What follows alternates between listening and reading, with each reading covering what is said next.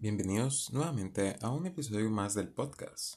Hoy, su anfitrión Christopher Buso Alfaro les estará hablando sobre la actividad preclase de semana 10 para el curso de Química Orgánica. El tema de hoy, carbohidratos. Primero, sepamos que los compuestos bioorgánicos se encuentran en los sistemas biológicos y además los carbohidratos representan el más abundante, siendo el 50% de la biomasa. Dentro del grupo carbohidratos podemos encontrar polihidroxialdehídos, polihidroxicetonas y uniones entre estas. El carbohidrato más abundante de la naturaleza eh, lo producen las plantas por fotosíntesis. Se conoce como el nombre de glucosa, pero también bajo el nombre de dextrosa. Además, los carbohidratos en general pueden clasificarse en carbohidratos simples y complejos, olisacáridos o polisacáridos. ¿Sabían ustedes que la heptosa es de hecho la aldosa más pequeña? Analicemos un poco las diferencias entre la glucosa y la fructosa. La primera es un polihidroxildehído, mientras que la fructosa es un polihidroxicetona. La glucosa tiene 6 carbonos, al igual que la fructosa, solo que esta primera se considera aldosa y la segunda una cetosa. Como les decía, ambos comúnmente se conocen como azúcares simples y cuentan con 6 carbonos, pero se encuentran diferenciados por un grupo específico. La glucosa recibe el nombre de aldosa por ser un aldehído y la fructosa cetosa por ser por contener un grupo cetona. Además, también vamos a encontrarnos diferentes clasificaciones de acuerdo al número de carbonos. Por ejemplo, las triosas con tres carbonos, como el D-gliceraldehído. Las cetrosas con cuatro carbonos, como la D-eritrosa. Las pentosas con cinco carbonos, como la D-desoxirribosa. Hexosas con seis carbonos, ejemplo L-fructosa. Finalmente las heptosas de siete carbonos y con un ejemplo de D-pseudoheptulosa. Hablemos un poco también sobre la sacarosa. Esta corresponde a un disacario, ya que se da gracias a la formación de un enlace, eh, glicosídico entre dos monosacáridos, la glucosa y la fructosa. El enlace se da en la posición alfa para el carbono 1 de la glucosa y en la posición beta para el carbono 2 de la fructosa. Esto hace que reciba el nombre de enlace glicosídico alfa-beta 1,2. ¿Sabían ustedes qué es la notación D y L?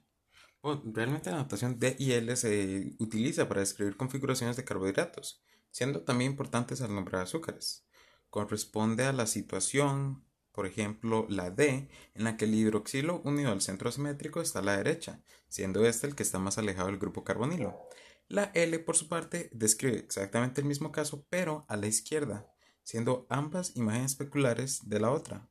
Por ejemplo, el D más gliceraldehído o el D menos ácido láctico.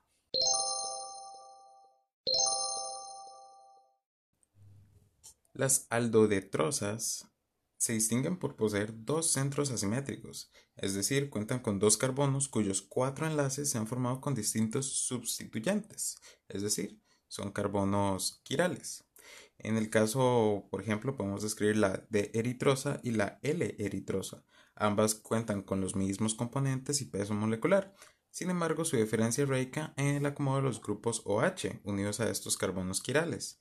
En la D-eritrosa se encuentran hacia la derecha, mientras que en la L-eritrosa se encuentran a la izquierda. Expliquemos también las reacciones de un monosacárido en medio básico. Vamos a tomar el ejemplo de la glucosa. Eh, cuando los exponemos a medios básicos, los monosacáridos van a reaccionar y van a producir una mezcla de polihidroxialdehídos y polihidroxicetonas. Tal proceso da como estructura intermedia el ion enolato, el cual se forma después de que la base sustrae un protón al carbono alfa del monosacárido. Seguidamente, la reacción puede continuar mediante dos distintos mecanismos. Primero hablemos de la epimerización. Se reprotona el carbono que había sido desprotonado en el paso anterior, siendo el carbono 2 de la glucosa y dejando de ser un centro simétrico. Al hacerlo, el protón puede venir de dos lugares distintos, produciendo dos posibles productos. Si se adiciona por la parte superior o la inferior, se puede formar de glucosa o de manosa respectivamente. A tales productos se los conoce como epímeros. En el caso del otro mecanismo, la transposición enodiólica, no es reprotonado el carbono alfa, sino que se reprotona el oxígeno presente en el ion enolato, produciendo de esta manera el enediol, una segunda estructura intermedia. Este puede sufrir del proceso de tautomeritación, el cual forma grupos carbonilos en dos posibles grupos hidroxilo.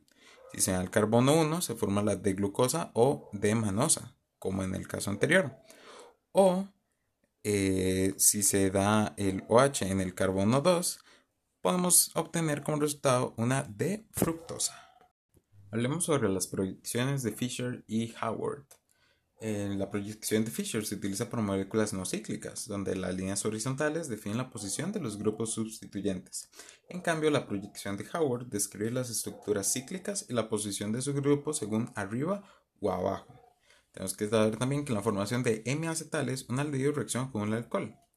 Por ejemplo, tomamos el ejemplo de la de glucosa. Su grupo aldehído según el grupo alcohol de carbono número 5, formando un carbono anomérico, el cual representa un nuevo carbono quiral. Mientras que en la proyección de Fischer eh, vamos a notar que los grupos que estén a la derecha se va a posicionar hacia abajo, mientras que los grupos que se posicionan a la izquierda se van a posicionar hacia arriba en la proyección de Howard.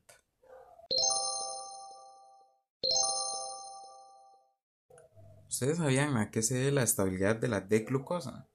Se explica con la posición ecuatorial, ya que todo sustituyente que se encuentra en la posición ecuatorial eh, se encuentra más balanceado, en especial los grupos más grandes que se encuentran en dicha posición, y lo que permite que se dé menos impedimento estérico. Las posiciones axiales son ocupadas por más bien hidrógenos que requieren menos espacio. Estos factores propician que la D-glucosa no esté sometida a tanta presión y por, lo y por lo tanto aumente su estabilidad. Ahora hablemos cómo se forma un glicósido. El glicósido hace referencia realmente al acetal de un azúcar eh, y, un, y, un, enlace glicosídico corresponde al enlace formado por el carbono anomérico y el oxígeno alcoxil. Un hemiacetal cíclico reacciona con un alcohol para dar paso a los mencionados glicósidos que puede ser alfa o beta. El hemicital es colocado en un medio ácido, donde se protona el grupo hidroxilo eh, que se encuentra unido al carbono anomérico, y así se elimina una molécula de agua. Eventualmente se acerca al alcohol para formar el glicósido. Ahora sí, pueden darse dos situaciones. Si el alcohol se ancla por la parte de arriba del plano, el glicósido es beta, pero si se da por la parte inferior, el glicósido es alfa. La importancia de estos enlaces radica en su presencia en muchos de los procesos de animales y plantas para su desarrollo como seres vivos. Por ejemplo, la glucosa presente en la celulosa está unida a otras unidades de glucosa mediante puros enlaces glicosídicos. Esto atribuye en la formación de tal celulosa, la cual corresponde al principal componente estructural de las plantas. Terminemos con una pequeña reflexión sobre la heparina. Realmente la heparina es un compuesto polisacárido ya que su estructura se define por contar con más de 10 carbonos, 26 precisamente. Es posible encontrarla en las células que delimitan las paredes arteriales, y su función principal se basa en la prevención de coagulación excesiva al darse una lesión, es decir, son coagulantes naturales. Sus grupos funcionales corresponden a alcohol o hidroxilo y amina. Algunos de esos alcoholes, así como aminas, eh, se encuentran sulfonados. Además, algunos alcoholes están oxidados, mientras que algunos grupos aminos están acetilados.